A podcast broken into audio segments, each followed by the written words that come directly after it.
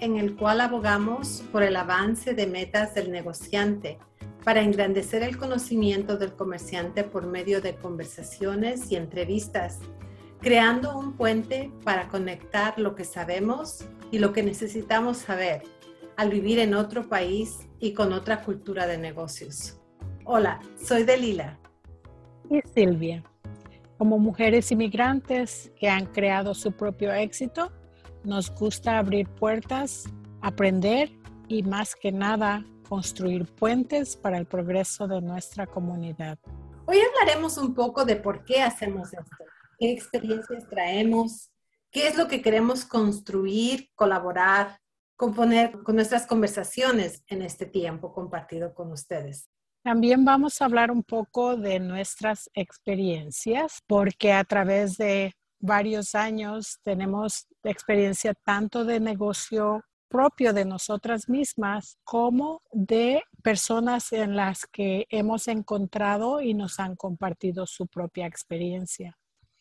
Parte de todo eso es enseñanza para todos nosotros. Siempre podemos aprender de los demás, lo que ellos traen, lo que nosotros traemos, abrirá las puertas para que ustedes puedan progresar es como que traemos una bolsita de tesoros, ¿verdad? Y vamos a ir sacando poquito a poquito algo de lo que encontramos en esa bolsita, nuestras experiencias, nuestras anécdotas en el mundo del negociante acá en los Estados Unidos, porque el ser inmigrante es una de las capas de nuestra vida, ¿verdad? Es uno de los de las personas, de la, personalidad que tenemos al vivir acá en los Estados Unidos al convertirnos en negociantes, como que entramos en otra personalidad.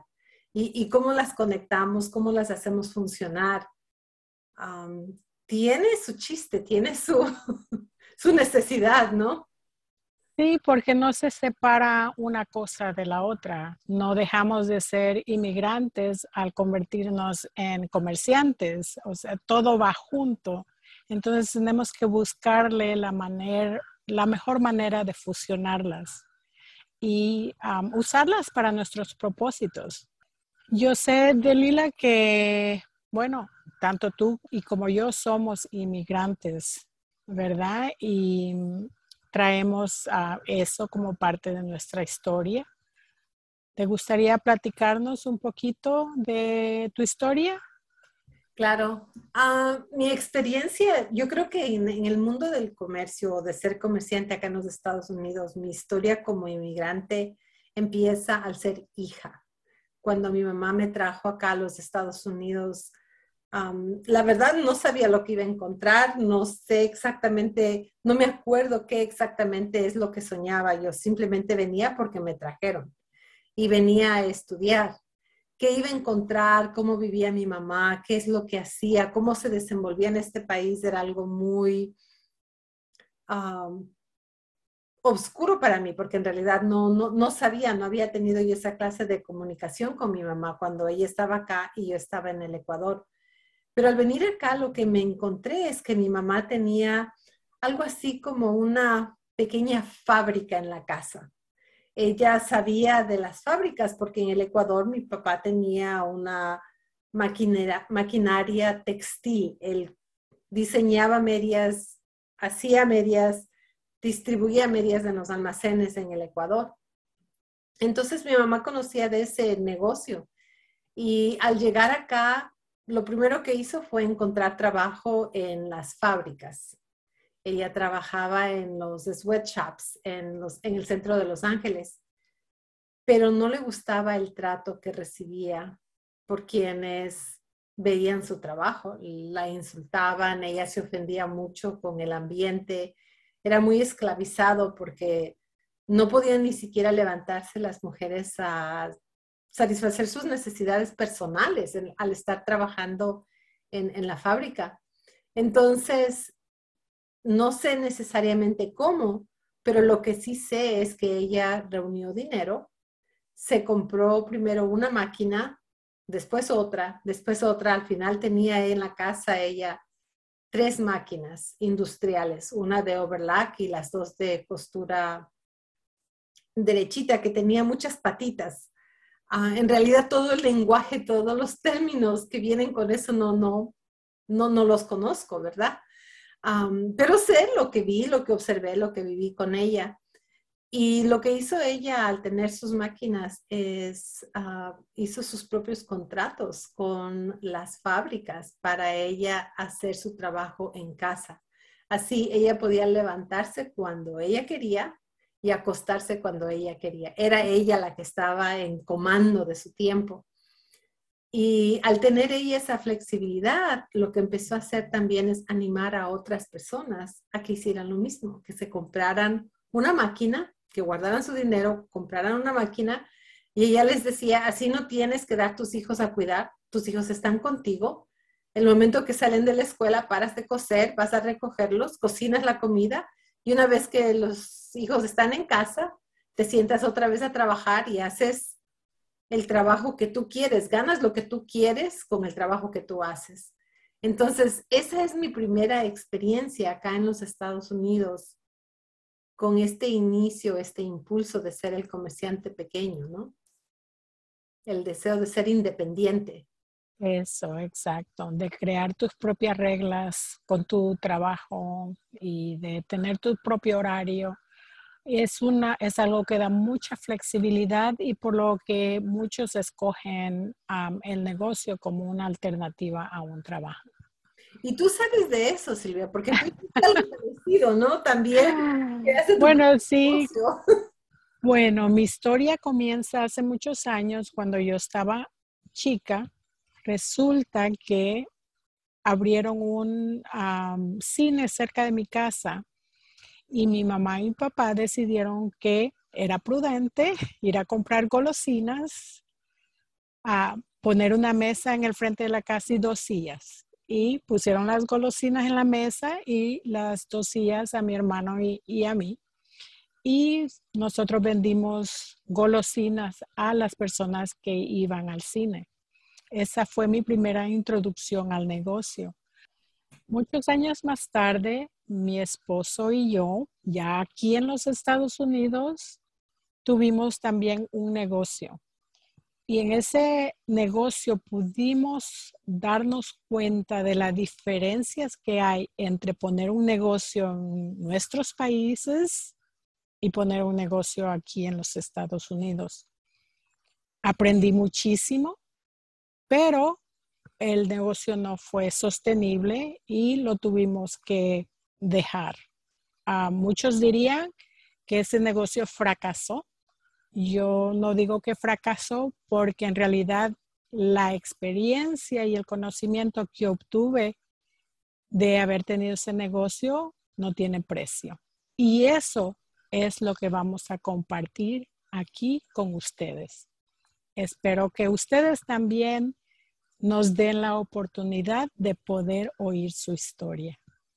Sí, es, es interesante, ¿verdad? Como cada uno de nosotros trae no solamente una historia, sino un historial de experiencias que influencian cómo seguimos adelante, ¿no? si prestamos atención, aprendemos de lo que nos ha pasado para no volver a cometer los mismos errores. Si no prestamos atención, seguimos cayendo en el mismo error hasta que aprendemos, ¿no? Y ahí está la clave de Lila, en poner atención y en aprender. Sí. Y, sí, y la combinación de las cosas es que va a decidir si es que tendrás éxito o no. Y, el tener éxito acá en los Estados Unidos es posible igual que en cualquier otro lugar. Pero, la tierra de las oportunidades le llaman a este país, ¿verdad? Pero la forma en la que vas a conseguir lo que quieres lograr para que sea permanente Mm, tiene sus reglas a seguir, tiene su caminito a seguir y eso es lo que nosotros queremos compartir con nuestra audiencia, ¿no? Con nuestra comunidad. Queremos compartir que hay formas de hacer las cosas en las que encamina el progreso o van a hacer las cosas de tal manera que van a seguir tropezándose una y otra vez hasta que aprendan la lección o dejen de hacerlo. hay mucho entre tu historia, tus historias y dónde estás ahora, ¿verdad? Pero yo creo que sí es, sí es oportuno también compartir con nuestra audiencia quiénes somos ahora. So, empieza tú. Ok, sí, a lo mejor sí es importante porque después del so dicho fracaso de mi negocio o experiencia de aprendizaje, la vamos a llamar, ah, después de eso yo me fui a trabajar a una compañía de contabilidad de oyéndolos a ellos y la terminología y todo, me entró curiosidad, empecé a tomar clases de contabilidad y de una clase a otra, unos años más tarde me gradué de la Universidad de Cal Poly aquí en Pomona y con una, con una licenciatura en Administración de Empresas con centro en la contabilidad. Así que mucho tiempo ha pasado entre eso. Después de que me gradué, yo tenía mucha ansiedad de entrar a trabajar a una compañía de contabilidad también. Y me encontré un trabajo que a pesar de que era un trabajo de profesionales, era un ambiente muy tóxico. Y entonces no duré más que tres semanas y me salí porque no, no aguanté ese ambiente. Y era, recuerdo que era fines del año, era tiempo de Navidad cuando decidí tomar esa decisión. Me pasé la Navidad y el tiempo de Navidad deprimida, pero dije, voy a esperar al año nuevo. Con, el, con la llegada del año nuevo, pues ah, la toma de decisiones, ¿no? ¿Qué voy a hacer? Y entonces dije, pues voy a aventarme a tener negocio otra vez y empecé a llamarle a todas las personas que conocía y hasta las que no conocía. Y decidí en ese momento que iba a tener mi propio negocio. Y aquí estoy, siete años más tarde, tengo una compañía de contabilidad, tengo las historias para contar, así que tengo, tengo mucho que contar, eso sí. Sí, Y en mi caso, con lo que mi mamá hacía trabajando para las factorías, trayendo el trabajo para compartir, ella pagó mi educación. Ella siempre pensó que la mejor inversión era que yo tuviera una educación. Yo aprendí inglés al mismo tiempo que estaba estudiando, terminé el 11 y el 12 año acá en las escuelas de Los Ángeles y después de eso entré al colegio, a la universidad. Y ahora tengo la gracia y la fortuna, ¿verdad? Que tengo una maestría en liderazgo y organización de empresas y tengo una maestría en teología y yo creo que las dos van de la mano, ¿no? Porque una de las cosas que nosotros queremos compartir con nuestra audiencia es que es posible tener un negocio siguiendo las reglas y con honestidad y practicando éticas del comerciante que encajan con las reglas que están acá en los Estados Unidos, porque el tener un negocio en Latinoamérica es un poquito diferente a tener un negocio en Estados Unidos, o muy diferente. Como, muy diferente. Puede ser poquito, puede ser mucho, porque eh, también en los países latinos hay reglas. También en los países latinos tiene uno que tener licencias y permisos y acá en los Estados Unidos, si eres pobre o rico y estás abriendo un negocio, la intención de las reglas es proteger tanto al negociante como al comerciante como al consumidor. Consumidor, exacto. Aunque no tengas papeles, aunque no tengas esta, estadía legal en los Estados Unidos, puedes tener un negocio siguiendo. Legal. Sí, sí, sí. Y inclusive eso le ayuda al negociante, ¿no? Sí, es una de las ventajas aquí en los Estados Unidos que a lo mejor la comunidad inmigrante se beneficia porque muchas veces tienen dificultad de encontrar trabajo, pero es mucho más fácil poder establecer un negocio que encontrar un trabajo. Así que esa es una opción y por eso el inmigrante tiende a, hacerlo. Yo porque soy inmigrante y en su momento también fui inmigrante sin papeles legales y ahora disfruto de todos los beneficios que te da la ciudadanía. pero porque he vivido en esos, en esos mundos, porque he estado en esos zapatos, tengo la necesidad de compartir, de contribuir a mi comunidad para que todos sigamos progresando, ¿no?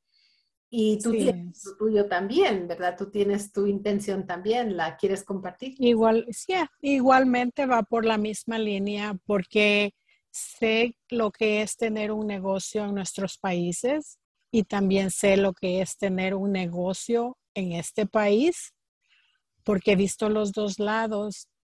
Pienso también que mi experiencia puede facilitar o a lo mejor hasta evitarles ah, problemas a, la audiencia y pueda ayudar a alguien, ¿no? Yo me conformo si le ayudo a un negociante a evitarse un problema, ya mi misión está cumplida.